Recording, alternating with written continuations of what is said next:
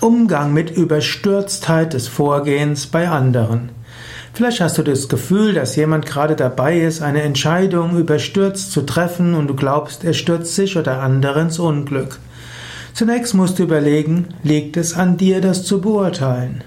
Und die zweite Überlegung ist, ist das ausreichend wichtig, dass du eingreifen musst?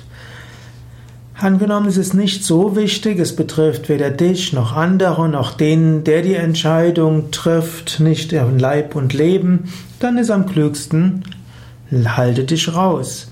Am klügsten ist, Menschen machen zu lassen.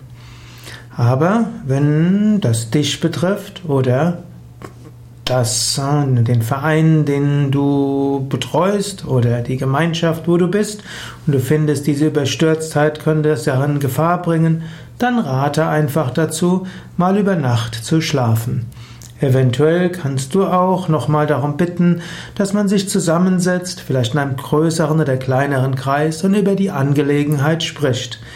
Wenn jeder seine Meinung dazu sagt, dann wirst du vielleicht entweder feststellen, viele meinen, es ist jetzt Zeit zu handeln und du stehst alleine da und dann merkst du vielleicht, die anderen haben wahrscheinlich recht oder hm, du stellst fest, andere haben die gleichen Bedenken und dann wird der, der dabei war, mit Überstürztheit, sich in ein Abenteuer zu stürzen, vielleicht nochmal nachdenken.